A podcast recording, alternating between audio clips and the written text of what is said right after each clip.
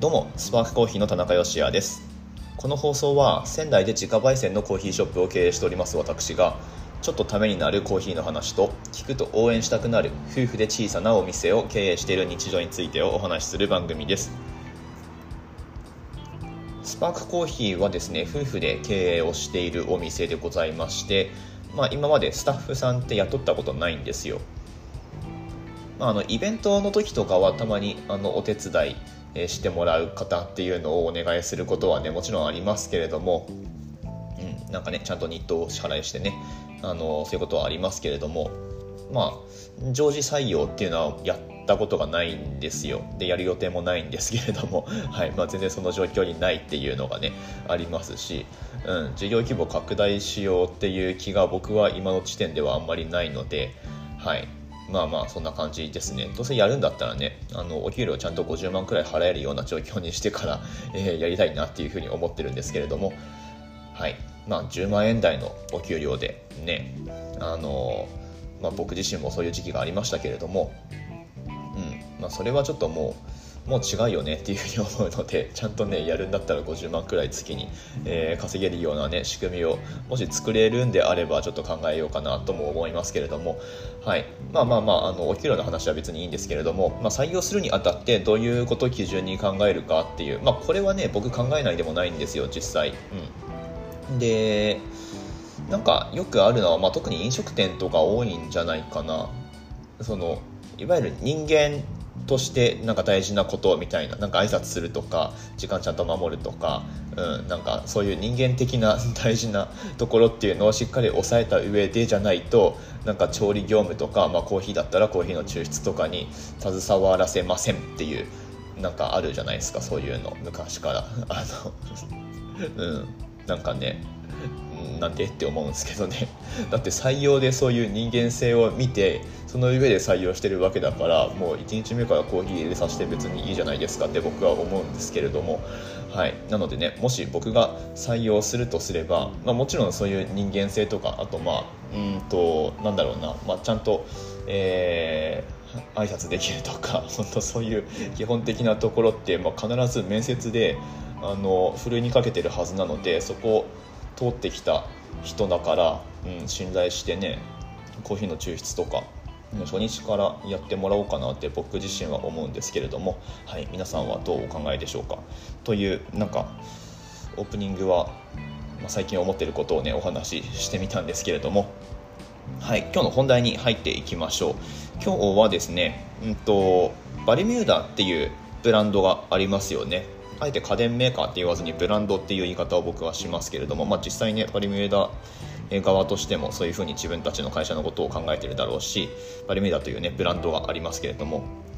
そちらがですね新たにコーヒーメーカーを発売したと。もう発売してるんですかね、うん、ちょっと話題になってますけれども、はい、バリミューダのコーヒーメーカー新しく出ましたよっていうところからバイパス抽出っていうねあのまあ、あんまり多分一般的には耳慣れない言葉だと思いますけれども要はコーヒー濃く出してお湯で割るっていう抽出の仕方のことですけれども今日これについてちょっとお話をしてみようと思いますのでぜひ最後までお付き合いください。本日は9月の27日月曜日の放送です。はいそれでは今日もやっていきましょう。よろしくお願いします。まず僕の手元には今コーヒーがあるんですがまあ、あえてちょっと大きめに音を立てて飲んでみるというね、えー、なんかこういうの挟んだ方がいいかなってちょっと思ったりしますけれども。うん、今入れたコーヒーがですね、まあ、うちのインドネシアのコーヒーでこれ僕すごい好きな、まあ、えー、コーヒーなんですけど、まあ、好きなコーヒーしか置いてないですけど。うんとねお湯割り抽出やってみたんですよ。でこのお湯で割るっていう、まあ、ドリップコーヒーをお湯で割るっていうことを僕はあんまりこう研究してこなかったんですけれども、まあ、ついにバリミューダみたいなブランドもそういう、えー、仕組みを搭載したマシンを出してきたっていうことでまあ、マスに降りてきてるわけですよね。なのでちょっとここは深掘りしないわけにはいかないなと思って、まあ、最近そんな検証をやってるわけなんですがまあコーヒーの抽出でうんとねまあなんかドリップの場合にコーヒーの抽出ってこう段階的にどういうことが起こってるかっていうと、まあ、すっごいざっくり言うと最初の方で味って出ちゃうんですよで後半の抽出では、まあ、濃さの調整っていう意味合いでお湯を所定の量までかけ続けるっていうことをやってるんですね僕らは。うん、でお湯割り抽出の考え方としてはその後半の部分っていうのはまあ、場合によってはちょっともう出なくてもいい成分、まあ、苦味だったりとか、まあ、えぐみ雑味と感じられる成分っていうのが出てるんじゃないかっていう過程のもと前半部分で抽出を止めてしまってで後半のところはお湯を足して全体的なコーヒーとしてのその濃さを整えるっていうのが、まあ、バイパスっていうお湯割り抽出の基本的な考え方だと思います。はい、でバイパスっていう言葉でなんか話進めてますけれどもそもそもこのバイパスっていう言葉僕はあんまりね耳なじみがないんですよ。なのでうんとまあ、お湯割り抽出を指す際に好き好んで使ってこなかったんですけど、まあ、特にエアロプレスの場合はこのバイパスと呼ばれる濃く出してお湯で割るっていう抽出方法がもうほぼほぼメインストリームになってるので、うん、かなり浸透したんじゃないかなと思いますし私たちもですねこの間行われたエアロプレスチャンピオンシップにおいてはその濃く出してお湯で割るっていうやり方を採用しました、うん、なんだけどこのバイパスっていう言葉に僕はずっと馴染みがなくってであのちょっと調べてみたんですよ。でまあ常識の範囲だとは思うんですけどもバイパスってまず仙台においては道路ですよね。そうそうそう。あの国道4号線のことを指すと思いますけれどもバイパス道路ね、うん、で本来の意味としては迂回することあるいは迂回のための経路を指す。まあだから迂回路のことなんですよね本来的には。なんだけど、まあ、その道路におけるバイパスって言った時にはその市街地とかの混雑を避けるためにこうなんだろうすっ飛ばして移動できるような道路を作るっていう意味合いで、まあ、迂回ってわけじゃないんだけどそのなんだろうな混雑を避けるっていう意味でバイパス道路っていうふうに、まあ、国道4号線とかそういう大きな幹線道路のこともバイパスっていうふうに言う、えー、はいちょっと接客で途切れましたけれども続けていきましょう。バイパスの意味合いについてでしたっけね。はい。まあ、道路のその迂回路もしくはなんか市街地をすっ飛ばして通るための道路のことを指すのがバイパスっていう言葉なんだと思います。あとはなんか主なところではこれ医学用語なんですよね。うん。えっと、虚血性心疾患とか脳梗塞などの虚血性疾患に対する治療に用いられるっていう、えっとまあ、本来血管が通ってるところからこう、まあ、やっぱり迂回するようにえー、血管をつなぐ手術のことをバイパス手術なんていうふうに言ったりするみたいですけれども、まあ、あとは、うんとまあ、電気に、えー、電気によって によって、えーと、電気回路について言う場合もあるしまあまあざっくりその迂回するっていうやっぱり意味合いみたいですね。で調べてみるとこれお湯を足してなんか味わいを薄めるとかっていう意味合いがバイパスっていう言葉自体にはないんですけれどもこれどこが語源になってるんでしょうかね。ただあのこれ日本だけで言われてる言葉ではないみたいで特にエアロプレスのレシピの話をする時に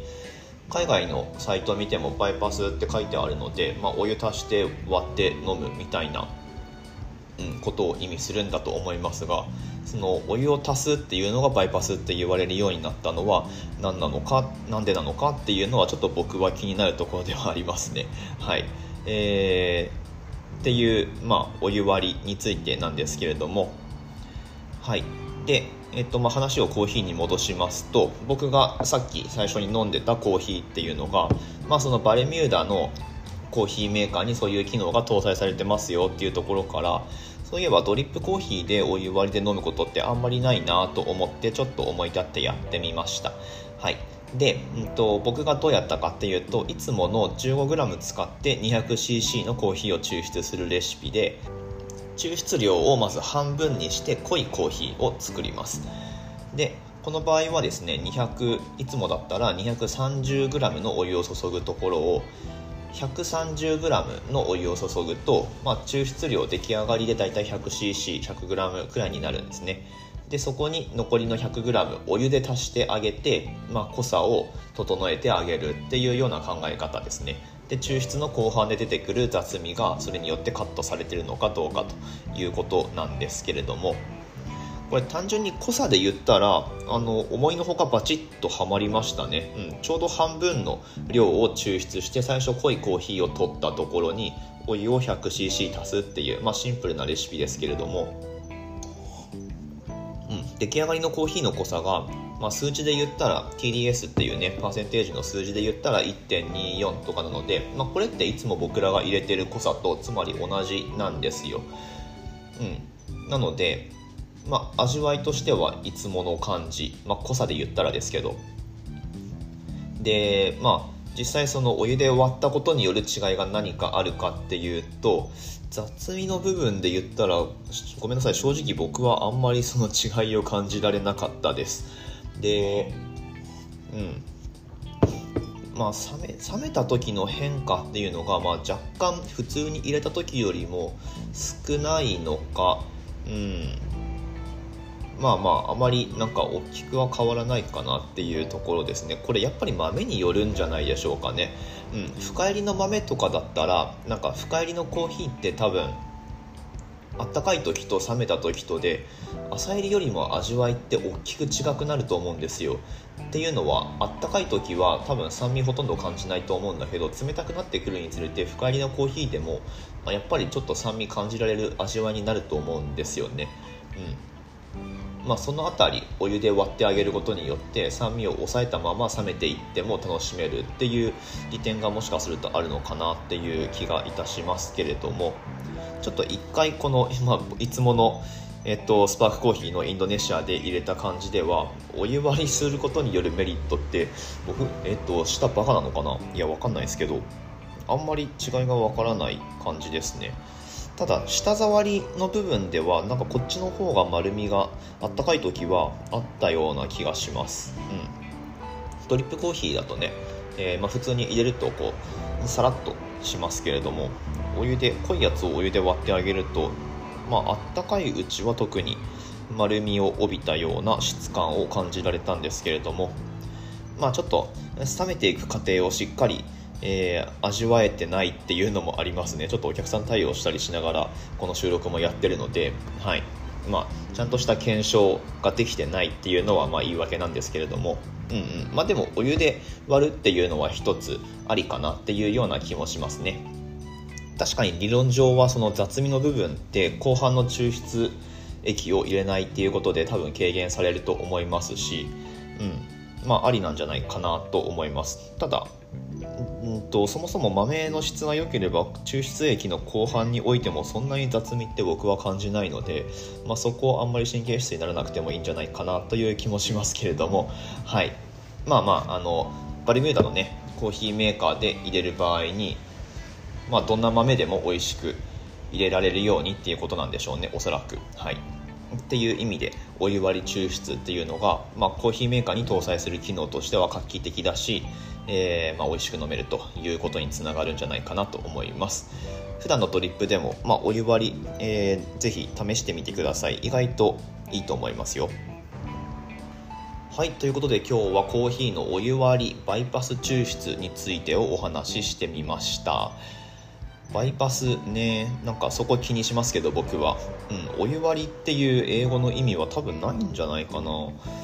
うん、お湯割りって英語で調べてみると with hot water とかそんな感じなんですよね、うん、なのでバイパスでお湯で割るっていう意味合いがどこから生まれたのか英語詳しい方ぜひ教えてください、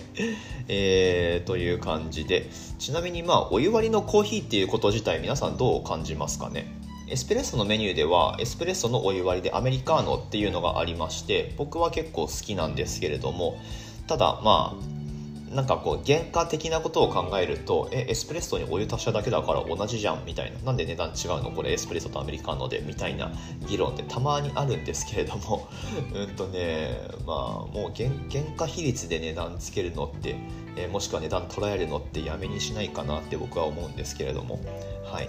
えー、まあまああんまりこうお湯割りになってるものってイメージが良くないんでしょうかね。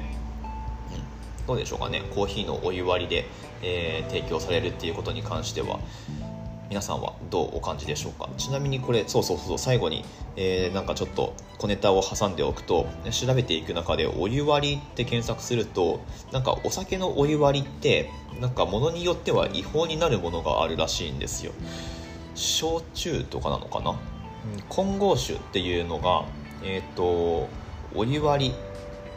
ていうのが含まれるみたいでなんかね他人のためにお湯割りを作るのは違法ですみたいな焼酎のお湯割りみたいなものってま自分で飲む分にはいいんだが例えば友達を自宅に招いてなんか提供するとかってなるとなんかアウトらしいんですよね。でしかもこれ管轄が国税局らしいんですけれどもちょっとこの辺になってくるとよくわからないですね、うん、まあまあなんかそのお酒のお湯割りを誰かに提供するっていう場合にはちょっと注意が必要かもしれないですよということを小ネタとして付け加えておきますねはい、本日も最後までお聴きくださいましてありがとうございました。私たちスパークコーヒーのオンラインストアは楽天市場に出店をしております。この放送の詳細欄のところにリンクが貼ってありますので、ぜひぜひ覗いてみてください。そうそう、この間あの、おすすめは何ですかっていうことについて考えるみたいな放送しましたけれども、